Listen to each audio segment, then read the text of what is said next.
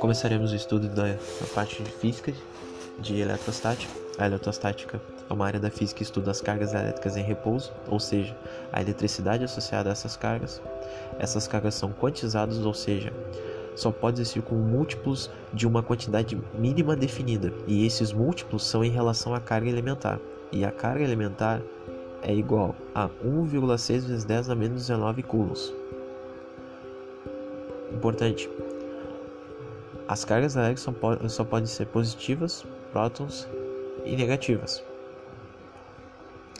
A carga elementar do próton vai ser mais 1,6 vezes 10 vezes 10 elevado a menos 19 coulombs. A do elétron vai ser negativa. É menos 1,6 vezes 10 a menos 19 coulombs. E do nêutron é igual a 0 coulombs.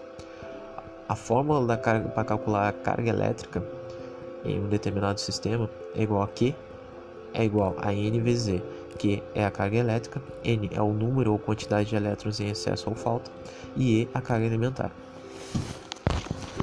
Interessante também notar algumas curiosidades. A massa de um próton e de um nêutron é a mesma.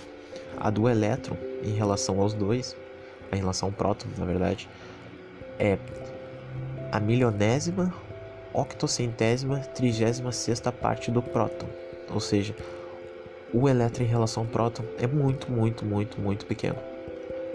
E a carga elementar se chama-se assim porque é a menor quantidade de carga que se pode encontrar isoladamente na natureza. Então ela é aproximadamente 1,6 vezes 10 elevado a menos 19. Força eletrostática. Força eletrostática é a interação entre as cargas elétricas que vai resultar em repulsão se forem essas do mesmo sinal ou atração se forem de sinais opostos, ou seja, duas cargas positivas ou duas cargas negativas, elas sempre vão se vão sofrer repulsão. Porque sinais, são, são sinais iguais, elas vão causar repulsão. Agora, uma carga positiva e negativa, elas vão se atrair. Isso é fundamental saber.